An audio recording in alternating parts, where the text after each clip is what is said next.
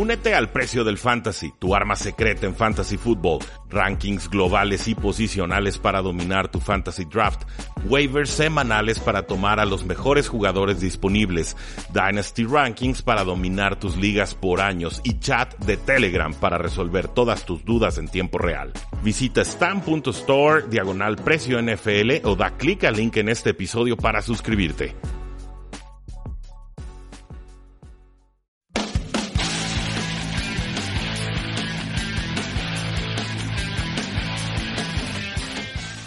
Saludos a todos, bienvenidos a un programa más de Tres y Fuera, un programa que lleva existiendo desde inicios de esta eh, pretemporada, desde inicios de febrero. Mi nombre es eh, Rudy Jacinto, ya me conocen de 4 o 5 años en el espacio radiofónico tapatío, casi siempre hablando de NFL y de fútbol americano eh, nacional. Una disculpa a todos, el día de ayer pues no pude subir el programa que normalmente subimos todos los lunes por la mañana y ya después eh, saben que el segundo programa es el del martes a las 8 de la noche por Facebook Live, en nuestra página de facebook.com diagonal 3 y fuera, o bien el programa ya lo tienen en su formato podcast el miércoles por la mañana. Ha estado complicada la vida eh, personal, más bien la vida laboral, pero ahora sí ya estamos listos para seguir platicando de NFL. El día de hoy, bueno, pues les traigo comentarios sobre un artículo que tenía guardado eh, hace una semana, quizás eh, dos, un artículo, no, una semana. El artículo se publicó eh, el 11 de julio a las 7 de la mañana, hora del este, un artículo de Patrick Judas. Y el título en inglés sería Bengals linebacker Malik Jefferson says the NFL Combine is absolute hell, que traducido al español significa el linebacker de los Bengals, Malik Jefferson, dice que el NFL Combine es un infierno absoluto. Eh, uno bueno, pues, eh, Malik Jefferson, los que no sepan, es uno de los novatos que los Cincinnati Bengals tomaron en este NFL Draft, pero pues no tuvo cosas muy bonitas que decir sobre este evento del Scouting Combine, que a, grandes rasgos o a modo de contexto, es el evento eh, deportivo en el que se trata de emparejar digamos, todas las mediciones de los jugadores colegiales, por lo menos de los más importantes, un evento con 200, 300 personas, los ponen a correr las 40, un sprint de 40 yardas, los ponen a hacer pruebas con, con conos, con cambios de, dirección para probar su agilidad, hay salto de distancia, hay, triple salto, hay triple salto, no recuerdo bien, creo que sí. Eh, pero no, no, hay salto de distancia y hay salto de altura. Eh, los ponen también, por ejemplo, a hacer press de pecho. Creo que son, eh, eh, ahora sí que repeticiones contra el, contra el pecho con, la barra de 225 libras. y a los corebacks les ponen a hacer la prueba de, intelecto, supuestamente esta prueba que le llaman de Wonder League, que bueno, yo tengo reservas sobre ella porque a mí no, no me dice mucho un, un buen Wonder League, pero quizás son muy malos y eh, pero finalmente, pues bueno, es, un evento en el que empezó con muy pocos equipos eh, eh, y luego fue, fue creciendo, se fueron incorporando las demás franquicias hasta tener el modelo que actualmente impera, que es básicamente una semana de pruebas para irle dedicando una, a una o dos posiciones por día eh, su atención absoluta, tener medidas muy estandarizadas y que sobre eso los equipos puedan determinar si lo que ellos vieron del jugador en las cintas de juego eh, empata con esas mediciones o si el jugador entrena, juega más rápido de lo que corre, por ejemplo, o si corre más rápido de lo que juega, porque no es lo mismo velocidad de atletismo de, o de, pista que velocidad de, fútbol americano de campo. los tiempos de reacción, los instintos, la anticipación, etcétera, eh, influyen mucho y entonces un corredor que fue lento en la prueba de 40 yardas se puede ver mucho más rápido en el campo porque tiene mayores instintos o capacidad para detectar hacia qué dirección se tiene eh, que mover. Eh, con eso de contexto, bueno, pues el linebacker novato de los Bengals, Malik Jefferson, tuvo un buen scouting combine, corrió las 40 yardas en 4.52 segundos, que es un excelente tiempo para un linebacker. Repitió 25, 27 veces en press de pecho, o sea, 27 repeticiones, saltó muy bien pero pues aún así dijo no ser un fan del, del Scouting Combine.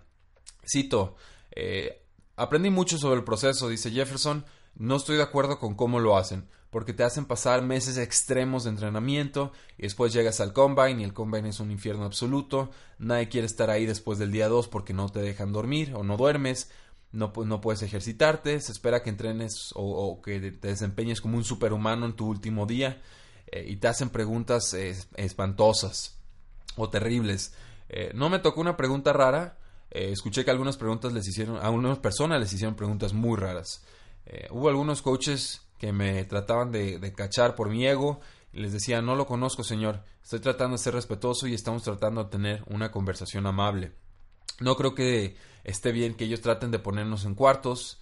Eh, que siento que criticar nuestra cinta de juego está bien, pero hacernos sentir bajo presión no es algo que deberían estar haciendo con estos eh, jóvenes. Y cierro cita. Eh, y para ser justos, bueno, Brinson, que es la persona de CBS Sports, Will Brinson, que le estuvo haciendo esta entrevista al linebacker Malik Jefferson, también le hizo algunas preguntas raras eh, sobre estas expectativas inusuales, ¿no? Pero bueno, eh, es inusual, por ejemplo, que un jugador sea tan crítico con los Scouting Combine. Y, sí, tiene, tiene un punto, dice el artículo, yo coincido. Eh, el día de entrenamiento es, es, muy duro y muchas veces hay entrenamientos específicos para cada posición. El problema es que los jugadores están entrenando para desempeñarse bien en estas pruebas y no para mejorar como jugadores de fútbol americano, ¿no? Parecen más corredores de pista que realmente cornerbacks o linebackers o, corebacks, corredores, etcétera, que tienen otras cosas que aprender, entre ellas, eh, pues bueno, eh, técnicas que no, que no han desarrollado bien en colegial o, lo que algunos scouts les han dicho son áreas de oportunidad en las que pueden eh, trabajar. El draft, bueno, decíamos, cuando alguien sorprende en el Scouting Combine, obliga a los scouts a, regresar a su cinta de juego y ver si se les pasó algo. Pero pues en última instancia la cinta de juego es la que realmente te determina si un jugador no es capaz de jugar y si un jugador o no será tomado alto, eh, será tomado tarde o de plano no será tomado durante el NFL eh, Draft. Eh, asimismo, pues bueno, Jefferson también recalca cómo los equipos presionan a los jugadores para ver cómo reaccionan cuando todo no sale a su favor, cuando reciben críticas injustas, Ahora sí que tratan de tomarle el pulso al, temperamento del jugador, pero eh, a veces sí se pasan y tenemos el, caso clarísimo, creo que, a quién fue, Darius Guys, el nuevo running back de los Washington Redskins que le preguntaron si era homosexual. Eh, bueno, digo, damas y caballeros, esa es una pregunta ilegal en los Estados Unidos perfectamente demandable. El jugador lo acusó, la NFL hizo una investigación interna y determinó que no había ninguna violación. Qué raro, ¿no? Te investigas a ti mismo y decides que no hiciste nada mal. Pero bueno, es, es un ejemplo de, cómo eh, las preguntas se pueden salir eh, de control y, a veces pues en estos ambientes aislados y con tanto hermetismo, con tanto eh, secretismo, pues se pueden abusar de esta autoridad o, facultad los, los, equipos de la NFL. a él, bueno, pues a Jefferson lo buscaron tratando de cazarle el ego, ¿no? tratando de, de buscarle las cosquillas, a ver si brincaba. Es una táctica, dice el artículo, razonable que suelen usar los miembros de los equipos. Algunos eh, coaches quieren ver si los jugadores lo aceptan sin explotar o quieren ver cómo reaccionan a la presión en general. Si un jugador se, molesta, empieza a discutir sobre algo que, por lo que lo presionas, pues ya te imaginarás eh, cómo puede reaccionar tiempo después. Los jugadores pues, son una inversión importante de tiempo y de dinero y considerando eh, el poco tiempo que tienen los equipos para aprender más sobre jugadores, pues sí, los, definitivamente entiendo por qué los equipos los ponen bajo presión. Solamente creo que, hay límites que hay que respetar, como por ejemplo, eh, pues no, no, hablar de sus mamás o preguntarles si, si son eh, homosexuales o, etcétera, ¿no? Eh, Jefferson, pues sí, parece que tomó esas preguntas muy personales, pero también hay que entender que al ser entrevistado, pues nos exponemos, ¿no? A, a, la buena o mala disposición de cada uno de los agentes o scouts que nos están eh, contemplando. creo que es desafortunado, no todas las entrevistas van a ser positivas, creo que al jugador sí le queda un mal sabor de boca, eh, sobre todo si no es seleccionado por ese equipo, creo que sí, sí puede eh, marcar ahora sí que la animadversión o la, mala fe que le pueda tener ya como jugador de NFL cuando se enfrente a esa franquicia en un futuro. Y pues bueno, el caso es que Jefferson tuvo un buen scouting combine, fue seleccionado por los Cincinnati Bengals y que ya no necesita pasar por este dichoso y absoluto infierno que tanto eh, critica. Pero yo eh, aproveché la nota para comentárselas y para reflexionar que sí hay cosas que el Scouting Combine puede mejorar mucho. Eh, me han llegado a preguntar, bueno, Rudy, ¿estas pruebas sirven o no sirven? Eh, yo, yo soy de la idea de que sí sirven. A mí, por ejemplo, cuando hago análisis de, jugadores, tomo los datos de Scouting Combine y si los tengo que valorar, pues les doy un 5, quizás un 10% como mucho de mi valoración total de un prospecto, ¿no? No, no, o sea, si le va de la patada a un jugador en el Scouting Combine, sí me va a prender un foco amarillo, quizás rojo, pero si regreso a su cinta de juego y en general eh, parece que el jugador tiene potencial para llegar a la NFL y, desempeñarse bien, eh, por lo general le voy a dar el beneficio de la duda al, jugador.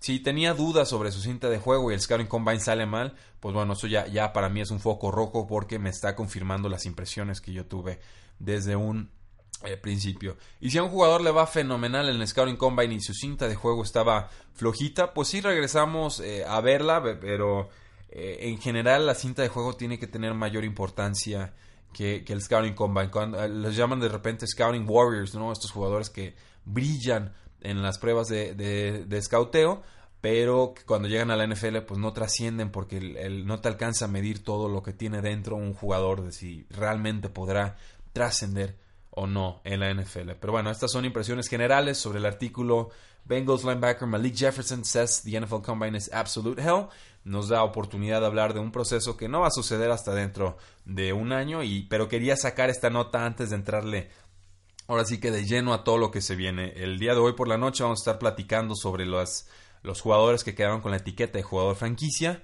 Eh, sorpresivamente, pues ninguno de los equipos de la NFL le extendió un contrato a largo plazo a sus jugadores eh, franquiciados, por lo cual, pues bueno, tendrán que jugar bajo un contrato de un año y muchísimo dinero y posiblemente convertirse en agentes libres dentro de la próxima temporada. De ahí en más, bueno, la siguiente semana yo creo que ya, ya es momento también de estar hablando de predicciones para cada una de las divisiones. Se me ocurre que podamos hablar, por ejemplo, tomando los over-unders o las líneas de Las Vegas sobre cuántos eh, partidos creen Las Vegas que vaya a ganar eh, cada uno de los equipos y tratar de predecir si van a terminar por encima o por debajo de, eh, esta eh, marca. Yo creo que podría ser un ejercicio muy divertido y una forma también de ir incorporando la información que nos provee Las Vegas en nuestro análisis. Eh, muchísimas gracias, espero hayan disfrutado el Mundial, yo, yo ciertamente lo disfruté. Tengan una excelente semana, éxito en todas sus labores profesionales y nos escuchamos ya sea hoy por la noche o el miércoles por la mañana. Muchísimas gracias, hasta luego, tres y fuera.